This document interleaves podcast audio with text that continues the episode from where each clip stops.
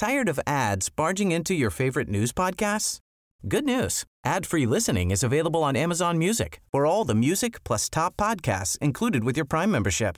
Stay up to date on everything newsworthy by downloading the Amazon Music app for free or go to amazon.com slash. That's amazon.com slash news ad free to catch up on the latest episodes without the ads. Ryan Reynolds here from Mint Mobile. With the price of just about everything going up during inflation, we thought we'd bring our prices down. So to help us, we brought in a reverse auctioneer, which is apparently a thing. Mint Mobile unlimited premium wireless. Ready to get 30, 30, bit to get 30, bit to get 20, 20, 20, bit to get 20, 20, bit to get 15, 15, 15, 15 just 15 bucks a month. So, Give it a try at mintmobile.com slash switch.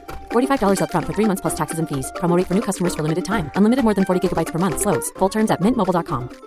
Hey, I'm Ryan Reynolds. Recently, I asked Mint Mobile's legal team if big wireless companies are allowed to raise prices due to inflation. They said yes. And then when I asked if raising prices technically violates those onerous two-year contracts, they said, "What the f*** are you talking about? You insane Hollywood ass."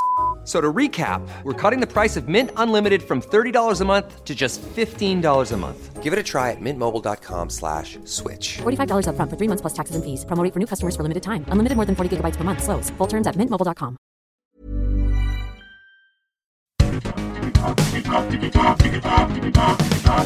Digitalk, der Podcast rund um die digitale Welt mit Dominik Grote.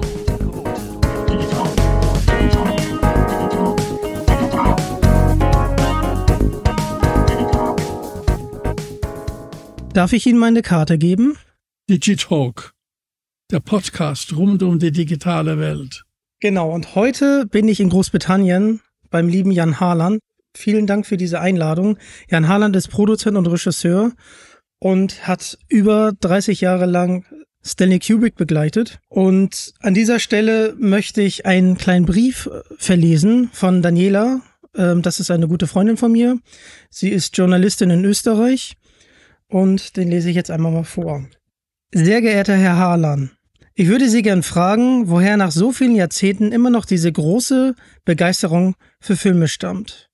Ich frage das, weil Sie uns Filme und Stanley Kubrick mit einer Leichtigkeit erklären. Was hat Sie an dem Genre und Stanley Kubrick bis heute begeistert? Es war einfach ein großartiger Mann. Es war ein interessanter Mann äh, und, und äh, sehr selbstkritisch. Das ist zum Beispiel schon mal sehr ausgezeichnet. Und äh, ja, was ich vorhin schon mal sagte, was ein, etwas ganz Besonderes an ihm war, die Begeisterung von für andere Filmemacher. Äh, das, ich glaube, das kann man, das muss man schon hervorheben.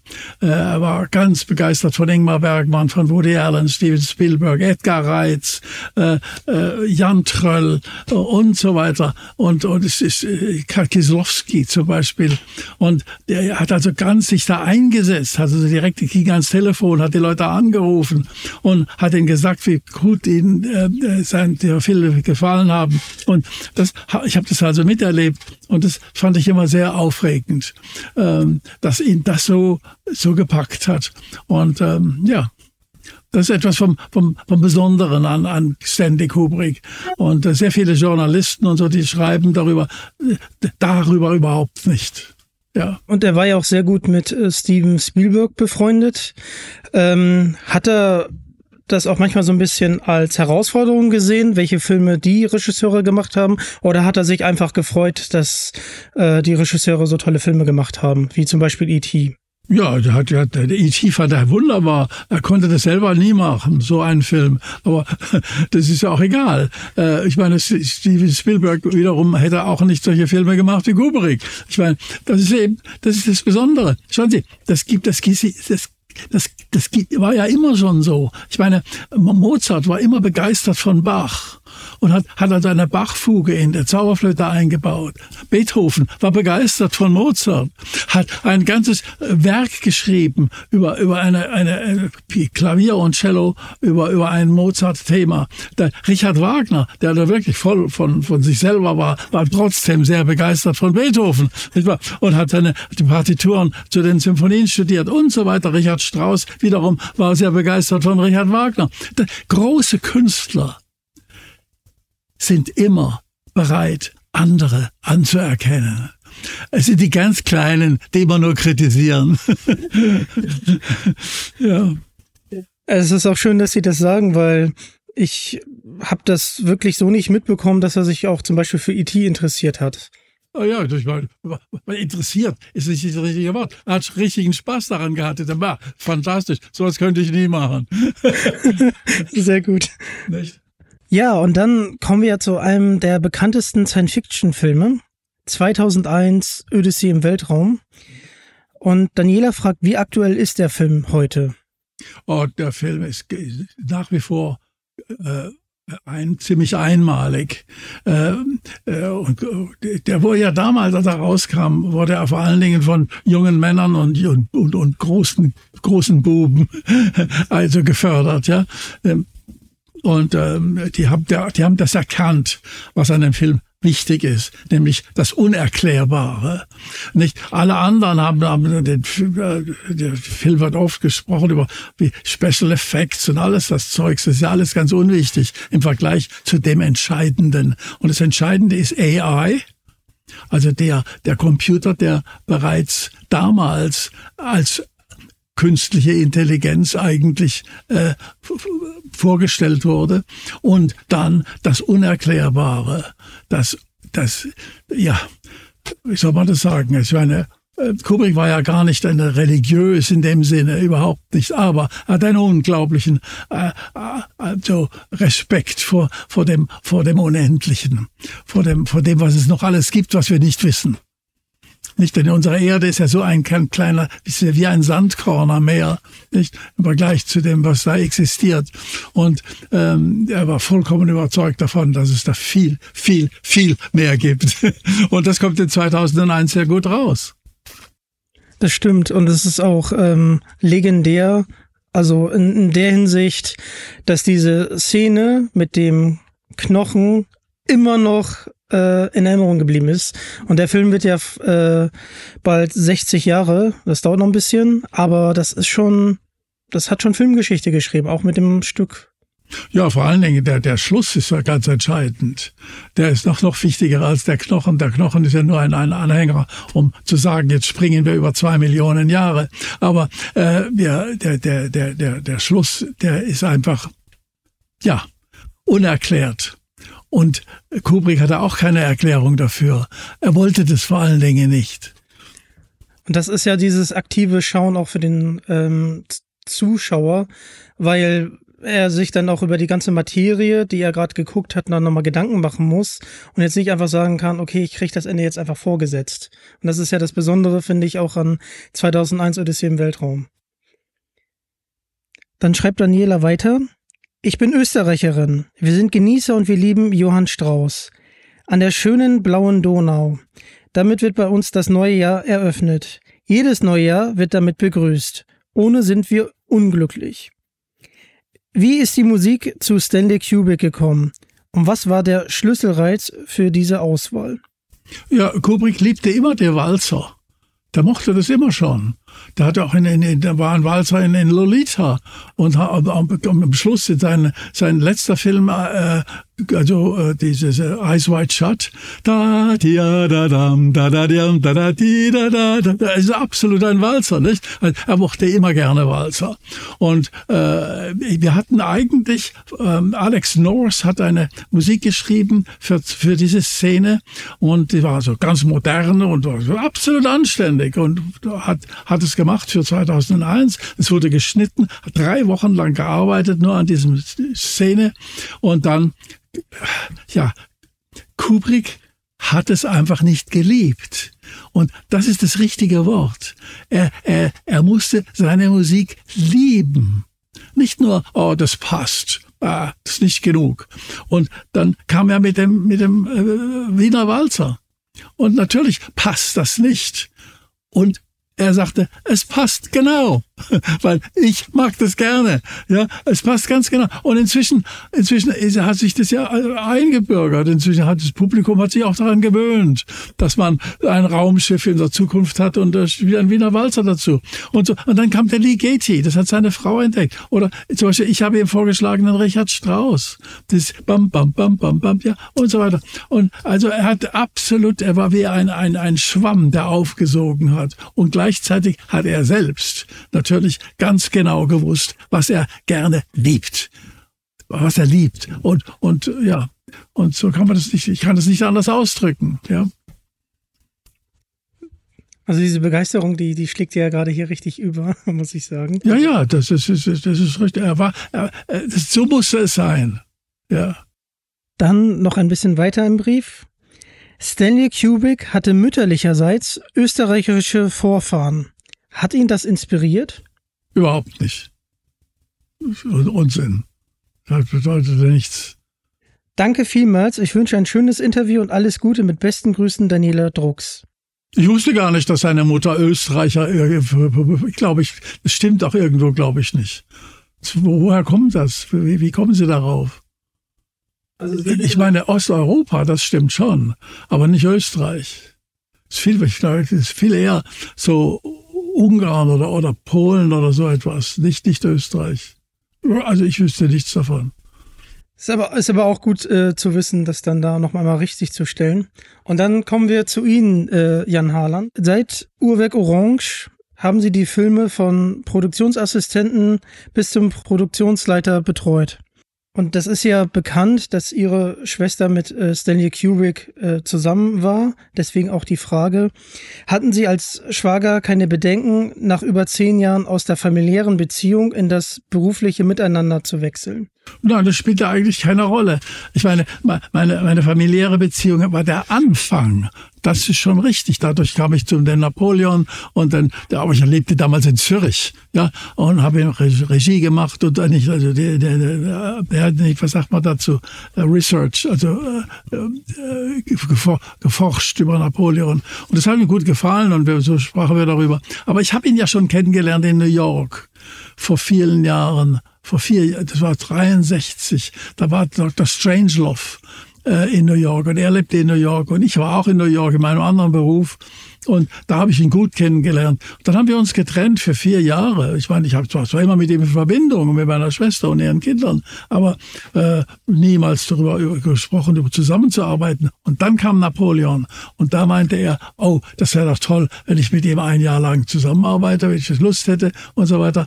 Und weil ich da die Vorbereitung gemacht habe. Und ja, und das, äh, ich war damals in Zürich bei einer Firma und die haben das auch ganz befürwortet, dass ich das mache. Und so, so, ja, eines löst das andere auf. Ja, ich meine, ich ging dann nach England und das gefiel mir sehr gut. Meiner, meiner Frau gefiel England sehr gut und so weiter.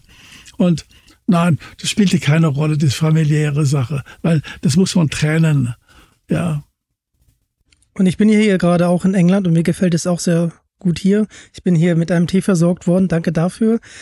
Und ähm, das, das heißt, Sie haben auf jeden Fall die Entstehung von 2001 Odyssey im Weltraum auch vorher schon äh, sehen können. Oh ja, durchaus. Ich habe oft den Set besucht und so weiter. Ja, ja, ganz klar. Ich meine, das ist zum Beispiel so eine, so eine Sache.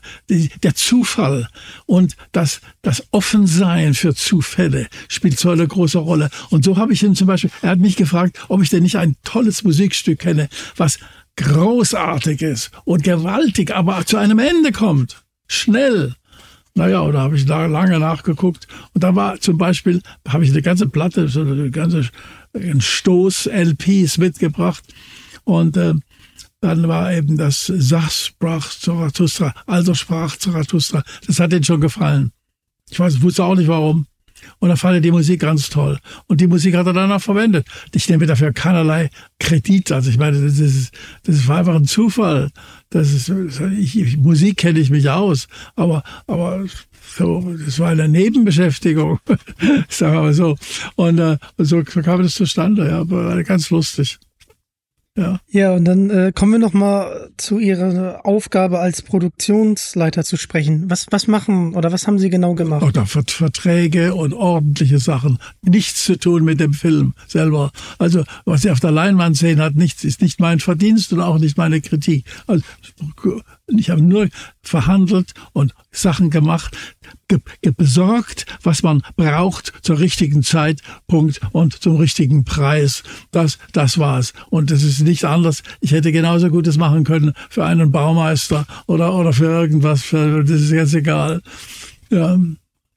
Gab es denn ein besonders ähm, erinnerungswürdiges Erlebnis, vielleicht etwas Witziges, äh, wo Sie dachten, äh, das ist jetzt eigentlich nicht meine Aufgabe als Produktionsleiter, aber ich habe es jetzt trotzdem gemacht? Zum Musik zum Beispiel. Ich habe immer die Musik vorgeschlagen, aber ich habe nie entschieden. Das war absolut seine Sache. Ich habe es vorgeschlagen. Also Barry Lyndon zum Beispiel, kann, kann schon viel, kommt ja oft vor, die Musik. Nicht? Und äh, äh bis, bis, zu, bis zum Schluss, also äh, dieser, dieser Walzer von, von Shostakovich, der war auch, aber der, ja, das hat nichts mit einem Produktionsleiter zu tun. Ich habe auch zum Beispiel bei, bei Clockwork Orange, das einer der ersten Sachen war, die, die, die, die Musik von Beethovens besorgt. Das war allerdings im Buch. Also im, im, im Buch steht bereits die neunte Sinfonie drin. Nicht? Und die, jetzt war das, das Problem, das zu bekommen. Denn man kann ja nicht ein äh, vier Minuten richtig gute Qualität aufnehmen mit einem Orchester und vier Solisten und was weiß ich. Und dann habe ich das für Deutsche Grammophon bekommen. War gar nicht so einfach. Denn, ähm, äh, naja, äh, die, die, die, die Gewerkschaft hier, die machte Ärger, wenn man Musik einkaufte. Die wollten, dass man das selbst macht. Aber äh, große Verhandlungen, es war nicht möglich, vier Minuten von, von einer Beethoven-Sinfonie so aufzunehmen. Na, dann haben wir das also schließlich gekriegt, gekriegt. Und da war eine Aufnahme bei Deutsche Grammophon von mit Ferenc Fritschei, die war Mono. Die haben die nicht mehr im Katalog gehabt wunderbar. Unser Film war Mono. Das spielte gar keine Rolle. Folglich, das war, äh, und, und, und dann äh, haben wir die bekommen für 3000 Mark pro Minute. War ausgesprochen günstig. Äh, und, und prima. So, solche Sachen, ich meine, die fallen mir gerade jetzt ein, wenn Sie mich fragen, was ich da so gemacht habe. Also außer, außer dem normalen Besorgen und Verträge und was weiß ich und Geld und Warner Brothers und lauter so Zeugs. haben, haben Sie denn auch ähm, die Dreharbeiten besucht oder hatten Sie dafür keine Zeit? Also, ich war immer auf dem Set. Ich meine, das hat man, das, so, macht man das ja. Man, man, man ich habe mit, mit, dem Auto oder mit was ich immer, was oder beim Studio, da, da geht man immer auf den Set, um, um bei, bei Pausen ähm, zu sehen, was was läuft. Ich meine, um, um zu besprechen, was da geht. Natürlich. Ja. Stanley Kubrick gilt als Perfektionist. Ähm, würden Sie das unterschreiben? Wenn ja, wie hat sich das bei den Dreharbeiten gezeigt? Ja, er war sehr, sehr sorgfältig. Das stimmt schon. Äh, äh, das ist, also, äh, das kostet auch manchmal viel Geld. Hat Sachen wiederholt, hat unendlich viele Takes gemacht und hat auch am, am Set selbst nochmal das Drehbuch umgeschrieben, wenn es sein musste. Weil er, er war, das war, das meinte ich mit Selbstkritik. Er war sehr selbstkritisch. Er war ja alleine verantwortlich für alles. Für alles. Und ähm, ja, er sagte ja so schön in seinem, in einem der seltensten Interviews, die es überhaupt gibt mit ihm. Das heißt, es war gar kein Interview, sondern es wurde gefilmt. Ähm, da sagte er, ja, äh, äh, Steven Spielberg muss er, muss er zitieren. Der hat auch gefragt, was war das Allerschwierigste am Filmemachen? Und er sagte, to get out of the car um aus dem Auto auszusteigen. Das war das Schwierigste. Und das verstehe ich so genau. Da kommt man an, ja, und da stehen also die ganzen Leute, alle sind fertig, alles so, so jetzt, jetzt, was machen wir denn jetzt? Und das ist nun seine Aufgabe. Und das ist das Schwierigste, den Anfang zu finden. Und ähm, ja, das war, habe ich oft erlebt, sehr oft erlebt. Sie haben gerade gesagt, ähm, Stanley Kubrick hat wenig Interviews gegeben. Gab es einen Grund dafür? Er hatte keine Lust dazu.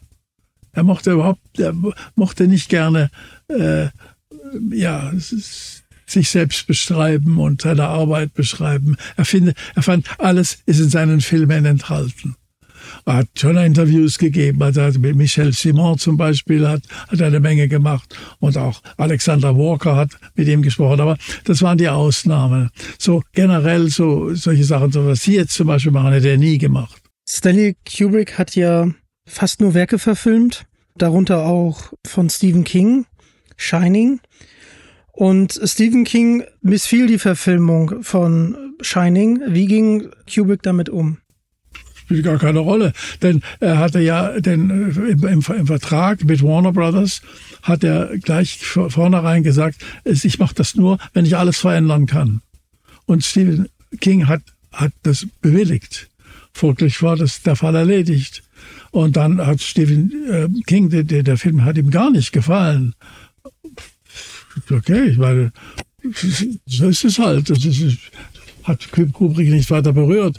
Und Stephen King hat dann übrigens den Film nochmal gemacht. Hat nochmal gemacht. Und okay, das hat ihm hat, hat ihm offensichtlich besser gefallen. Ja, also ich finde den Film nicht so toll. Aber das spielt gar keine Rolle. Es ist ja sowieso ein, ein, ein ist der einzige Film eigentlich, der, der, der, der nicht an die Substanz geht von, einem, von uns. Der einzige Film. Alle anderen Filme, die gehen, da kann man sich identifizieren mit den Leuten, nicht? Ja. Ob das Lolita ist oder Path of Glory oder bis zu Ice White Shut, man weiß immer genau, worum es geht. Ja, bei, bei Ice White, bei, bei, bei Shining, da, da weiß man das nicht so ganz genau. Das ist ja alles unwirklich. Hm, das stimmt, das stimmt. Ja, und dann möchte ich hier nochmal einen Gruß da lassen. Und zwar bin ich ja viel in der Drei-Fragezeichen-Welt unterwegs und da gibt's auch einen ähm, Podcast, nennt sich Bobcast, der Hashemitenfürst. Und da äh, liebe Grüße an Kai Schwind und Andreas Fröhlich. Und die haben eine Frage zum Synchron. Ich lese das mal vor. Kai hat mir Folgendes geschrieben. Ich habe gestern mit Andreas über deinen nächsten Gast gesprochen. Der war auch ganz baff. Uns fiel noch eine Frage ein, nämlich nach Kubricks Verhältnisse zu der deutschen Synchronfassung. Der hatte, die hat er ja persönlich überwacht. Also die Besetzung, irgendwie schien er Jörg Plever zu mögen, der ja sowohl in Barry Lyndon, Clockwork Orange und in The Shining die Hauptrollen synchronisiert hat. Ja, also die Synchronisationsfassung, das ist ja so. Er hat das natürlich überwacht und hat das so, konnte es ja auch gar nicht beurteilen letzten Endes hat aber die, die Stimmen gehört und äh, äh, er fand das Ganze eine Schnapsidee ersten Ranges, dass man überhaupt Synchronisation macht. Ja, das gibt's ja in England überhaupt nicht, auch in Amerika nicht gibt's ja nur noch in Deutschland, Frankreich und Spanien eigentlich. Und äh, äh, aber er musste es halt machen, weil in Deutschland ist es so üblich, sonst kann man einen Film gar nicht groß rausbringen. Folglich hat er es gemacht und äh, hat er sich bemüht. Ich habe, also Edgar Reitz zum Beispiel hat die Regie gemacht von die, die Synchronszene für Ice White Shut. Ja, so. und, und aber wir haben uns also bemüht, es so gut wie möglich zu machen. Aber es ist gar nicht möglich. Man kann es nicht gut machen. Man kann es nur noch schlechter machen. Ne? Ja, äh, das ist ein Unsinn. Aber äh, nun ja, so ist es halt. Da kann man, kann man nichts machen. Ich meine, ich, ich habe jetzt so ein japanischer Film und die Leute sprechen Deutsch. Das ist einfach blöd. Ich meine, das ist, das ist genau umgekehrt. Ja, äh, naja, aber das, das ist nun subjektiv und und äh, viele Leute sind da nicht meiner Meinung, aber die haben auch das nie gelernt, Untertitel zu sehen. Die sieht man nämlich, wenn man das als Kind lernt. Man sieht den Untertitel, man liest den nicht. Und das, das, das Gehirn ist ein solcher Diener, ein solcher fantastischer Diener von uns selbst, dass man diese Technik lernt, wenn man 12, 13, 14, 15 ist. Ja, dann lernt man das. Wenn man, später lernt man das nicht mehr. Da muss man lesen. Ja, und dann ist es natürlich lästig. Aber naja, also das ist ein anderes Thema. Ähm. Ja, den Tipp hätte ich gerne vor ein paar Jahren gerne gebraucht. Jetzt muss ich die Untertitel immer lesen. Und dann kommen wir zu Full Metal Jacket. Ich habe den mit Mark ähm, gesehen. Da nochmal liebe Grüße an Mark. Der macht hier die redaktionelle Betreuung, sorgt also dafür, dass die Texte fehlerfrei sind. Und wir haben uns Folgendes gefragt. Also er, Lee, Amy als Gunnery Sergeant Hartman. Wie entstand sein Charakter beim Dreh und haben Sie eine Lieblingsszene aus dem Film? Ja, also der, der entstand so. so. Die haben ja den, den Lee Ermey haben wir engagiert als Technical Advisor. Und ich habe den, in, in, der war in New York.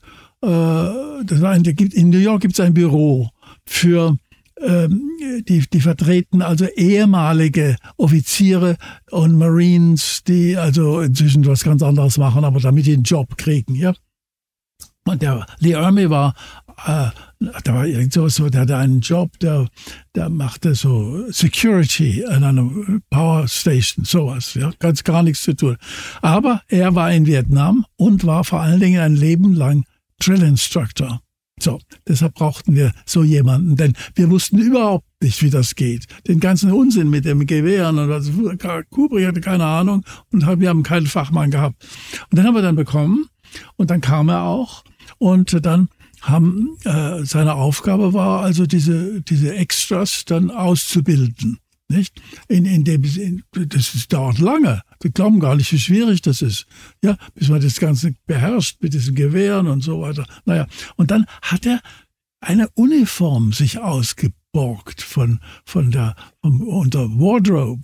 Und hat schon ganz erstaunt und dann hat, hat er angezogen und er, er fiel selbst in seine Rolle zurück und hat die Leute angeschnauzt und also was weiß ich. Und die war die haben gesagt, der, der spinnt ja. Naja, ist ja wurscht. Aber äh, jedenfalls, äh, so war das dann. Und dann hat, dann haben wir gehört, wie was der für, für, für, für, Unflätigkeiten also äh, erzählt und, und, und, und schreckliche Sachen. Und dann sagte Kubrick nur, ja, hat er das mal angehört? Lee Ermey, äh, ja, kommen Sie doch mal, ja, ja, sagen, sagen Sie das wirklich? Say what, Sir? Also, die, die, die, so, so, der, der hat es gar nicht verstanden. Der, seine, seine, ja, seine Quelle von, von, von, von diesen Aussprüchen war unendlich groß.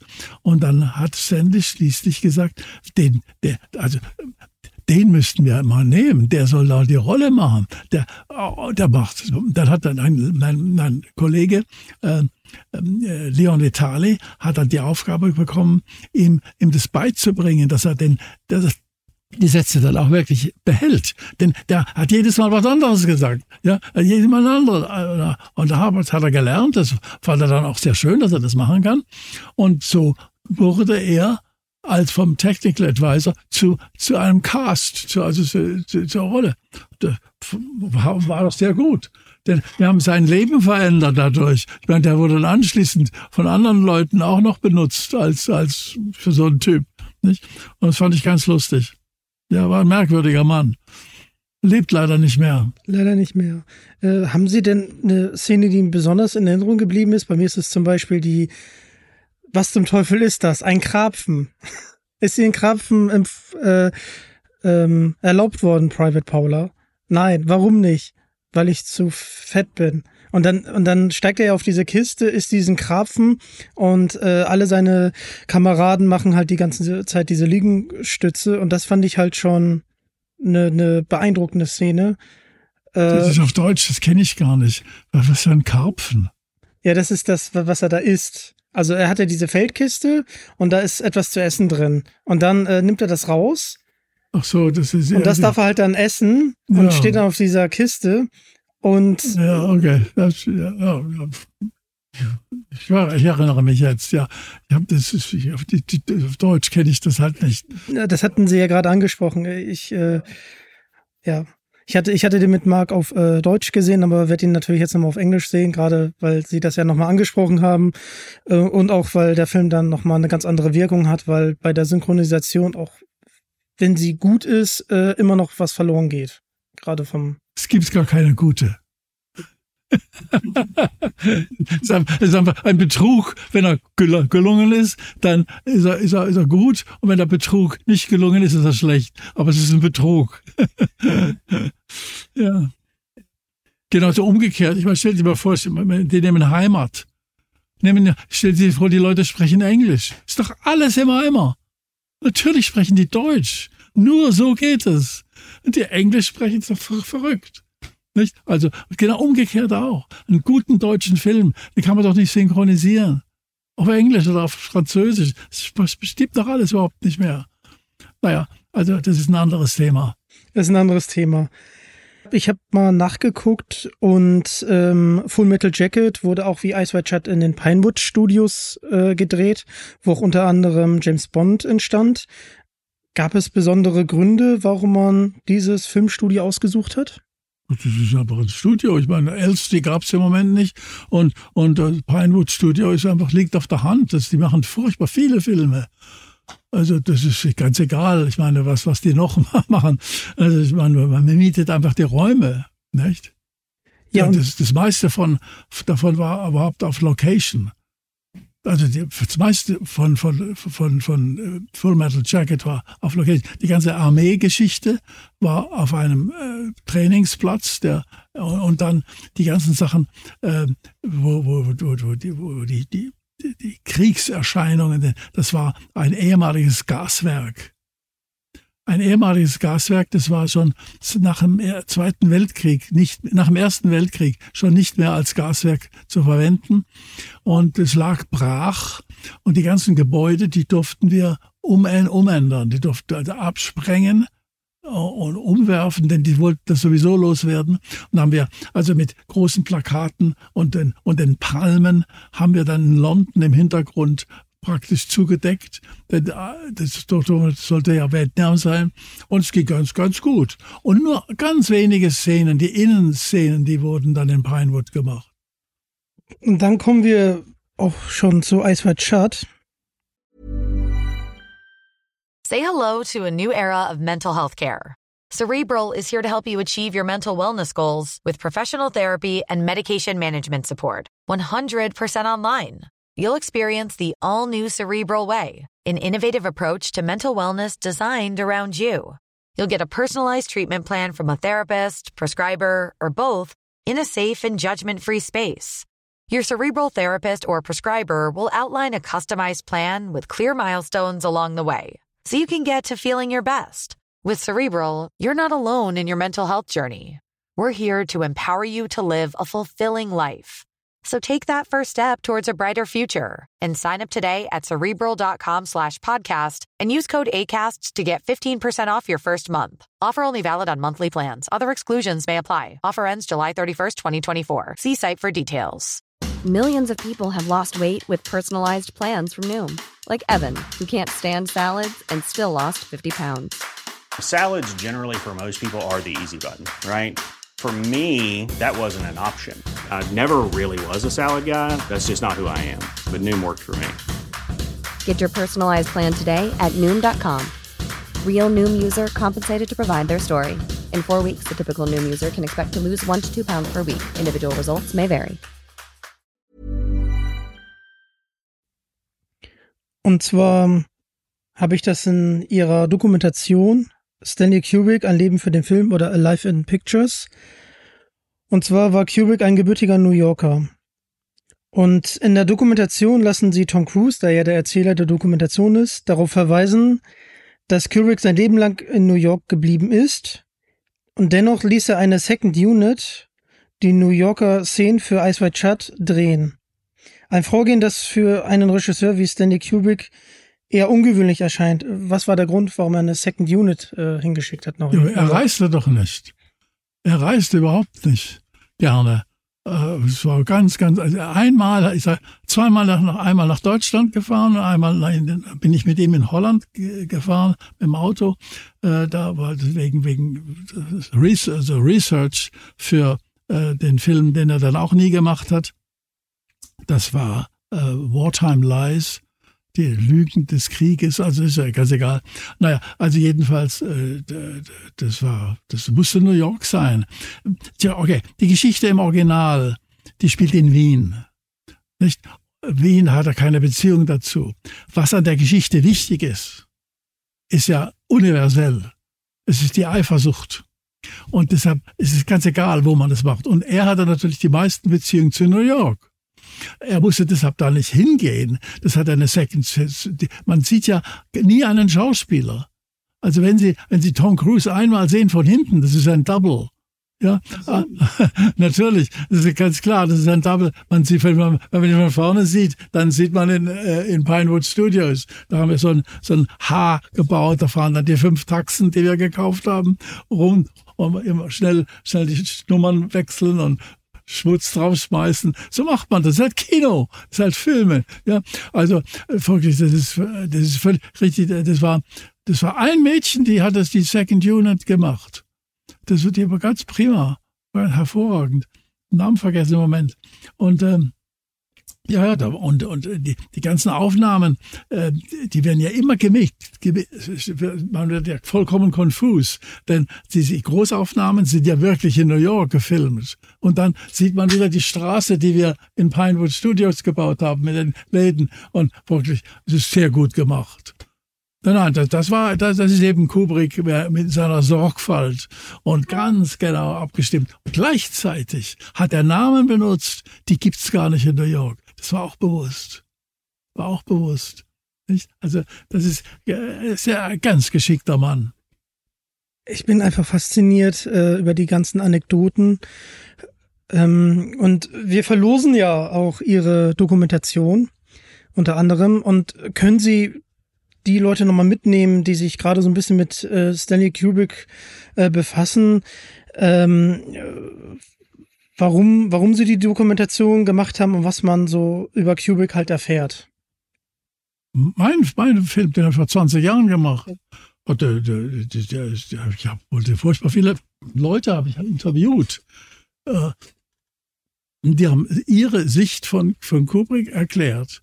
Und das war Arthur C. Clarke und Jack Nicholson und wer weiß, weiß ich, Leute, die alle nicht gestorben sind inzwischen. Die, insofern war das sehr wichtig, dass ich das gemacht habe. Das waren wirklich Leute, die also Aus, Aussagen machten, die, die gültig sind.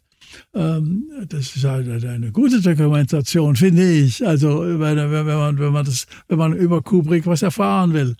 Ähm, und es war positiv, die waren fast immer positiv. Ganz wenige Leute, die ihn kannten, haben ihn kritisiert. Das waren nur Filmkritiker und so, die, die haben das also zum Teil missgemacht. Aber die Leute, die mit ihm gearbeitet haben, die waren alle sehr begeistert von ihm und haben immer wieder mit ihm gearbeitet. Ja. Ja, und äh, Simon, das ist mein äh, ehemaliger Deutschlehrer, jetzt ist es ein Kumpel von mir, hat mir ihre Dokumentation ans Herz gelegt und ich muss wirklich sagen, es ist mit die beste Dokumentation, die ich bis jetzt gesehen habe, weil ich war total erschlagen von den ganzen äh, Hollywood-Größen, die da zu Sprache kamen und äh, die ganze Dokument Dokumentation zeigt ja auch, äh, wie Kubrick auch privat war. Also sie hat ganz viele Facetten gezeigt und äh, trotzdem war sie kurzweilig. Und ich fand äh, sehr, sehr schön und äh, empfehle die auch immer weiter. Und ähm, ich habe die auch unter anderem Daniela empfohlen. Da habe ich ja im Vorfeld den Brief verlesen und die hat die Doku auch verschlungen. Einfach verschlungen. Einfach, weil sie wirklich so gut ist. Also. Ja, und die ist ja auch nicht synchronisiert, sondern gibt's nur mit Untertiteln. Es geht also schon. ja. Ja, dann, dann müssen wir leider äh, ein trauriges Thema äh, ansprechen. Und zwar ist ja ähm, Stanley Kubrick plötzlich äh, verstorben. Ähm, und da hat sich die Frage gestellt, hat er denn einen finalen Schnitt für Ice White Shut gehabt? Der war fertig. Ice White Shut war vollkommen fertig. Und äh, dann, hatte, dann, dann kam er anschließend, haben wir Ärger gekriegt mit der Zensur. Und äh, dann haben wir äh, Warner Brothers hingegen war nicht willens, irgendwas zu ändern an dem Schnitt und das blieb so. Und dann mussten wir digital mehr äh, von diesen Voyeurs doch zusetzen. Das ist völlig blöd, aber so ist es halt. Und dann später wurde das dann alles wieder rückgängig gemacht. Also auf der DVD kriegen Sie auch die Originalfassung jetzt inzwischen. Das ist ein guter Tipp. Da, da werde ich auf jeden Fall mal schauen. Und äh, sie machen ja so viel um ähm, Stanley Kubrick. Sie sind ja auch ähm, unter anderem der Nachlassverwalter. Das war ich. Das habe ich inzwischen abgegeben. Oh, das haben Sie abgegeben? Ja, habe ich abgegeben. Ich bin ja auch zu alt. Ich, bin, ich, ich, ich, kann ja auch morgen sterben. Ich meine, ich bin 86. Das, also der Nachlass, der jetzt immer, ich habe gut, ich habe die, die Sachen abgegeben an, an andere Leute, beziehungsweise auch an die Universität in, in London. Die haben den ganzen Nachlass bei sich im Archiv und so weiter. Das ist alles in bester Hand, weil ich alleine konnte das nicht mehr machen. Mich freut das äh, erstmal zu hören, dass das in guten Händen ist.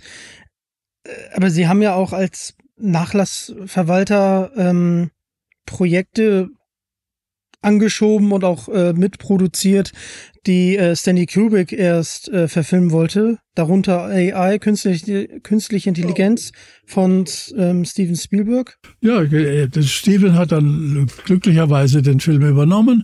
Das fand ich ganz toll. John Kubrick hat zu Lebzeiten an Steven gedacht. das ist gar keine Frage. Und weil das war, war viel zu kompliziert mit der ganzen, der ganzen Technik und des Special Effects, das mochte er nicht. Und dann, dass Steven sagte, das ist der richtige Mann dafür, hat er auch ganz recht gehabt. Und der Film war sehr gut. Der Steven hat es ganz toll gemacht. Ich finde ihn großartig. Ja, der ist ja auch unter anderem mit Jude Love, also den kann ich auch wirklich wärmstens empfehlen.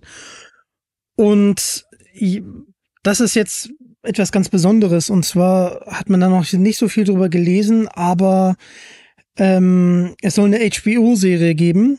Wie war das? Eine HBO-Serie, Napoleon. Oh ja, ja, ja, ja, ja, richtig. Ähm, wo, wo dann mit Steven Spielberg äh, zusammengearbeitet wird. Ähm, können Sie uns da mehr zu verraten, wie da jetzt der aktuelle Stand ist? Ja, der aktuelle Stand ist so. Wir haben ein Drehbuch, äh, sechs, sechs Kapitel, also sechs Stunden, sehr gut gemacht von David Urban, hat es geschrieben. Und da hatten wir als Regisseur äh, einen, einen sehr kompetenten Mann, der ist leider im Moment äh, nicht mehr da. Und Steven Spielberg macht die Regie nicht, keineswegs, sondern der ist also gewissermaßen der, der, der der, der, der Schutzherr des Projektes, ja. Der würde das, also, dem vertraue ich sehr, dass er da einen Regisseur findet eines Tages, der das macht. Jetzt, inzwischen haben wir noch einen anderen Kubrick-Film, der jetzt rauskommt, von Ridley Scott. Jetzt müssen wir mal gucken, wie der bleibt. Also, das, das Thema ist noch nicht zu Ende. Ja, und, äh, das ist ja auch ein untypisches Format, weil das wäre dann ja eine Miniserie. Sie sprachen ja gerade davon, dass das Skript alleine schon sechs Stunden äh, sind, wäre das auch in Kubricks Interesse gewesen aus diesem Stoff. Ich meine gelesen zu haben, dass er zu Napoleon 800 Seiten äh, ein Buch verfasst hat mit den ganzen Quellen, die er dazu ähm, gelesen hat. Äh, wäre das in seinem Sinne gewesen? Ja, wäre durchaus in seinem Sinne gewesen. Er, der damals äh, war, war halt noch nicht für Fernsehen, war, war, war das ging, ging nicht. Das gab es auch noch nicht. Ich meine, es gibt Heimat ist zum Beispiel eine Ausnahme. Der, der, der erste ein Film, der ganz lange äh, über, über eine Serie ging, über, äh, aber er wollte nicht fürs Fernsehen machen und er wollte einen Film machen. Wäre wahrscheinlich drei Stunden geworden und drei Stunden ganz, ganz gepresst. Und äh, MGM hat wahrscheinlich auch recht gehabt, in dem, dass sie den Film nicht gemacht haben. Ähm, denn inzwischen sollte man ihn sechs Stunden machen oder sogar sieben Stunden. Und der Napoleon ist ein so ähm, großes Thema.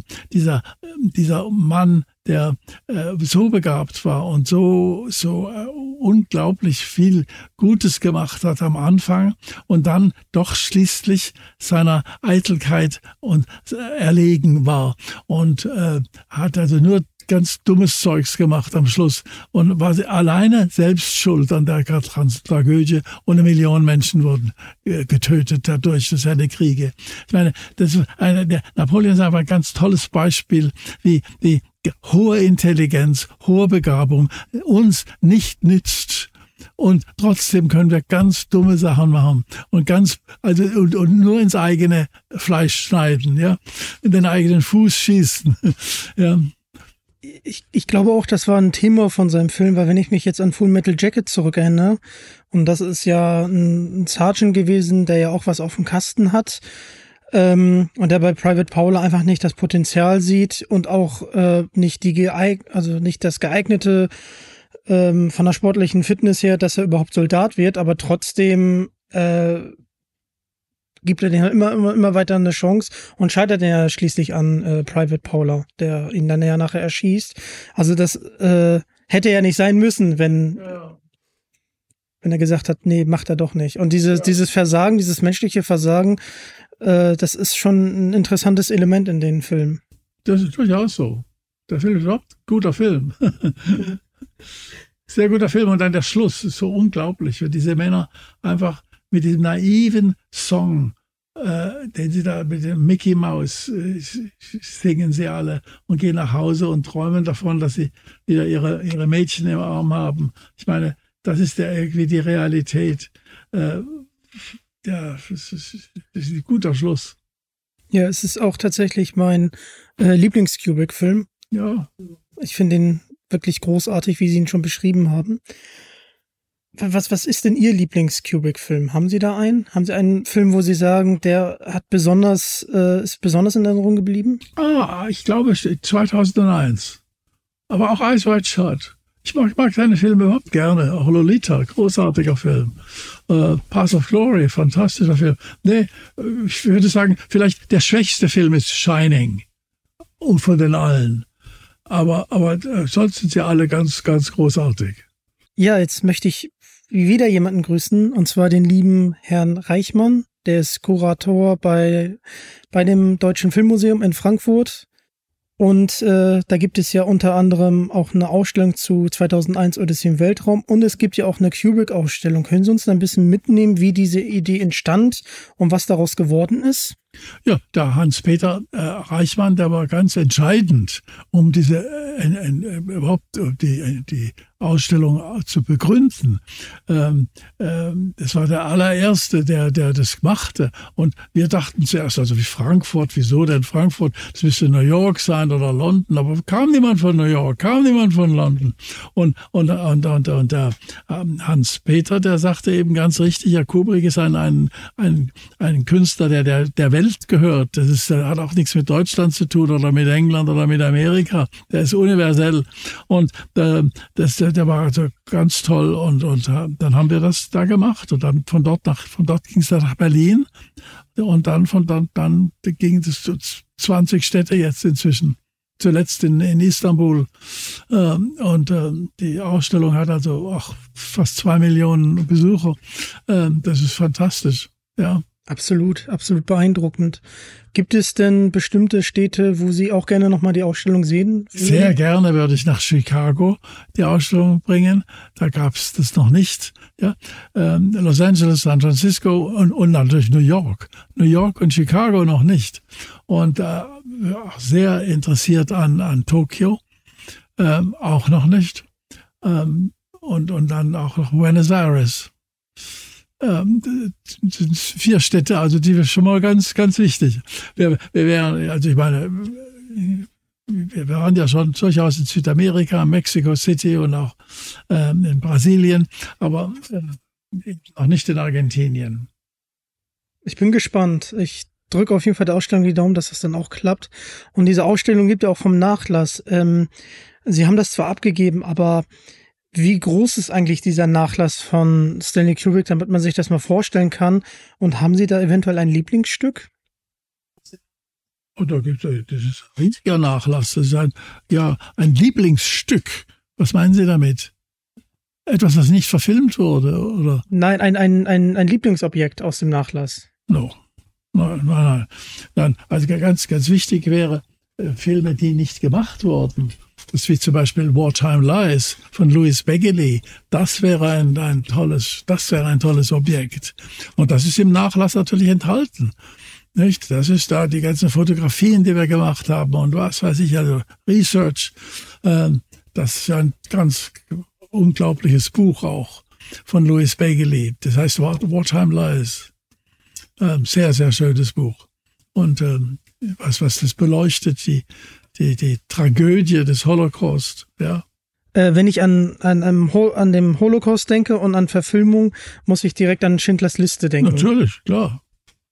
Der Schindlers Liste kam, kam, als sie auch vorbereitet haben, den, den, den Film, hat, hat, hat Steven das gemacht, in Krakau. Und das war auch nicht äh, ein Grund, warum der Film nicht gemacht wurde. Verstehe, verstehe. Was mir zum Beispiel als Objekt in Erinnerung geblieben ist, ist das ähm, Objektiv von der NASA, weil ich meine mich daran erinnert zu können, dass in Barry Lyndon gibt es eine ganz berühmte Kerzenszene und äh, da hat äh, Kubrick halt das beste Objektiv gesucht, was es halt gibt. Ja, das ist ein, ein, ein, ein, ein Objektiv, 50 Millimeter, ein Planar, 0,7. Äh, das ist also viel, viel lichtstärker als irgendwas, was, was es damals gab. Es war F2, war, war das höchste. Und äh, das war ein, ein Objektiv, das wurde verwendet für äh, Satellite Photography. Und äh, da geht es natürlich, das spielt ja keine Rolle, die Tiefenschärfe, die man natürlich nicht hat bei, bei 0,7.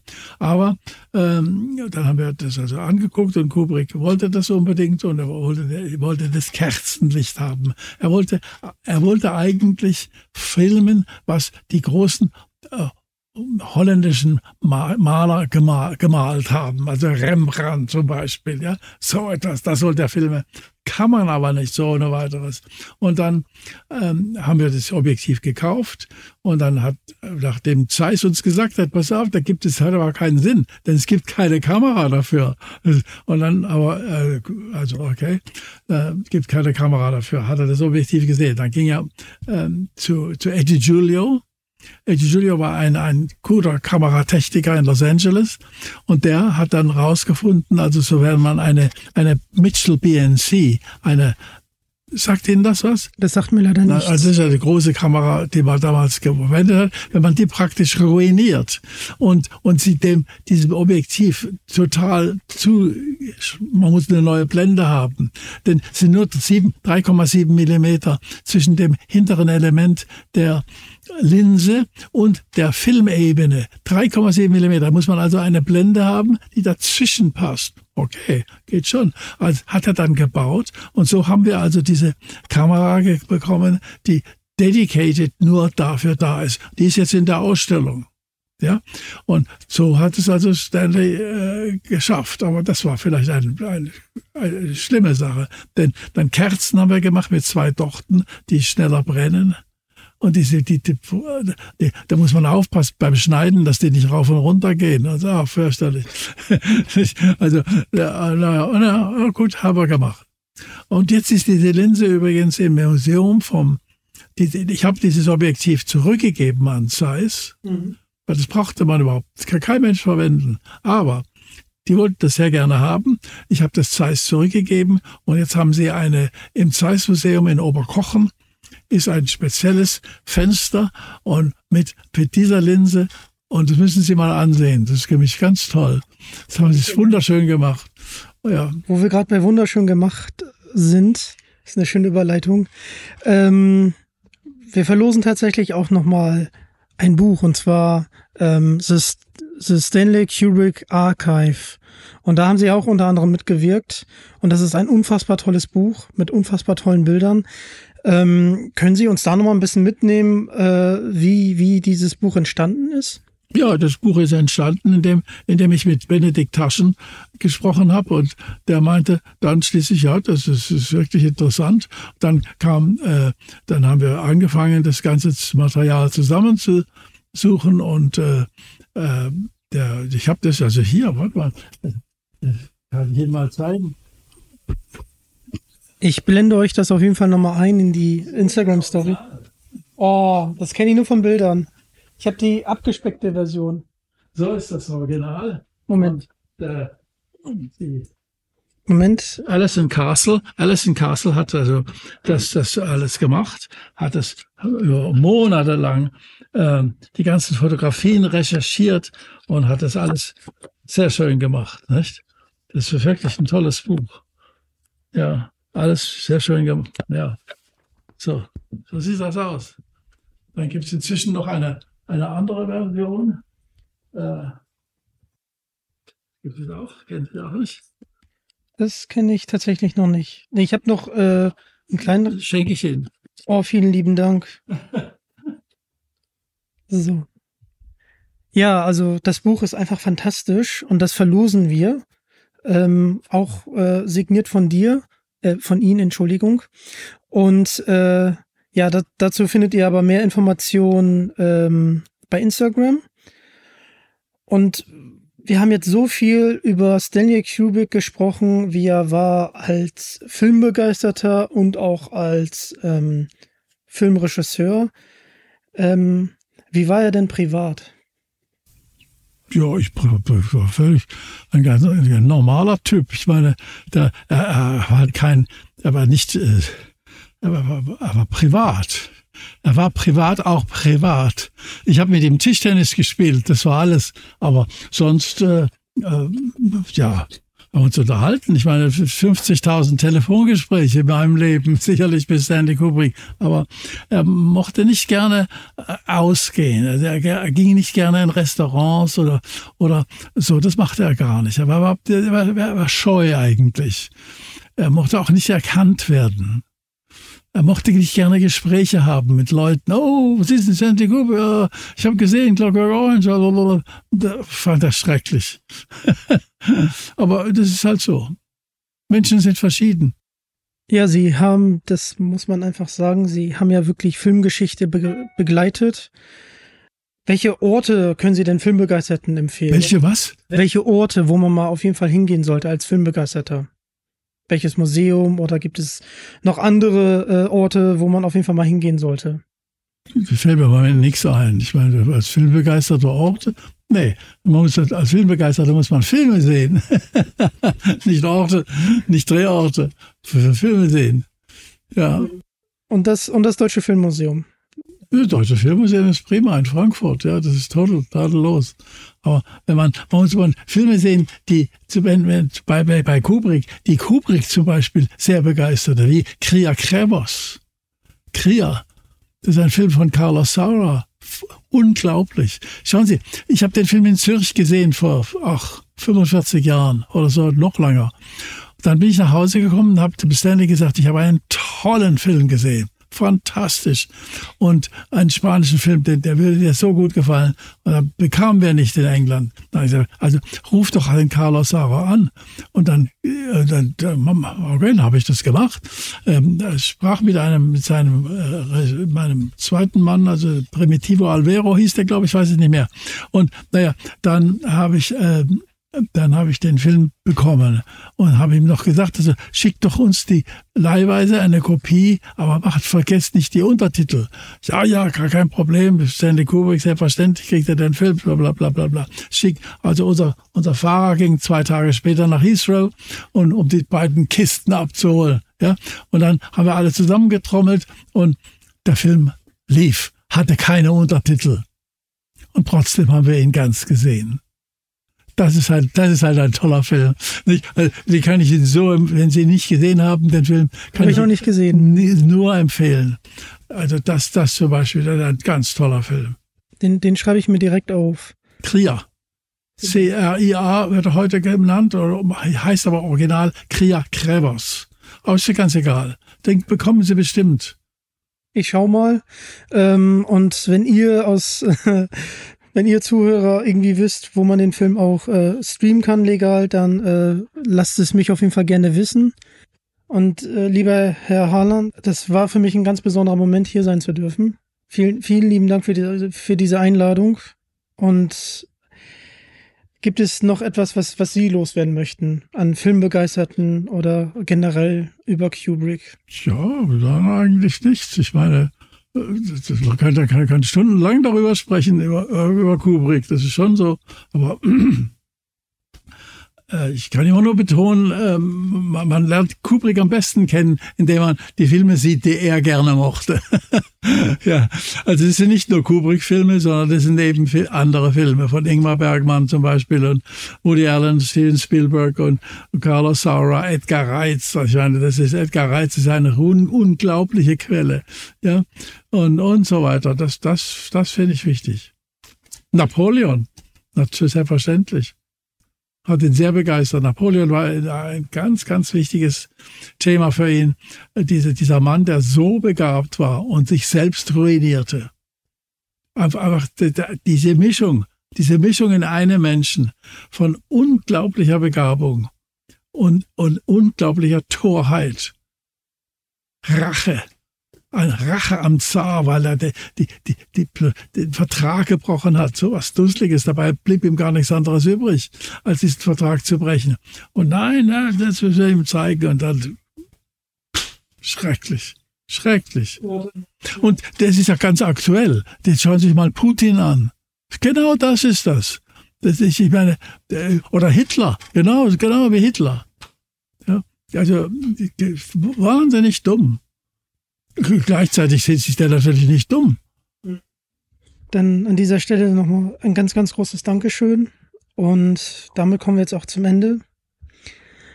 Ähm, ihr wollt noch mehr von Digitalk hören? Dann schaltet nächstes Mal gerne wieder ein. Folgt mir auf Social Media. Schaut auf jeden Fall im Deutschen Filmmuseum in Frankfurt vorbei und auch äh, bei der Stanley Kubrick ähm, Ausstellung, wenn die bei euch in der Nähe ist.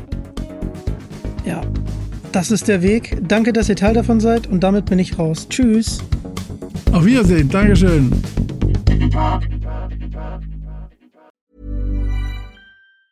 Tired of ads barging into your favorite news podcasts? Good news. Ad-free listening is available on Amazon Music for all the music plus top podcasts included with your Prime membership. Stay up to date on everything newsworthy by downloading the Amazon Music app for free or go to amazon.com slash news ad free. That's amazon.com slash news ad free to catch up on the latest episodes without the ads.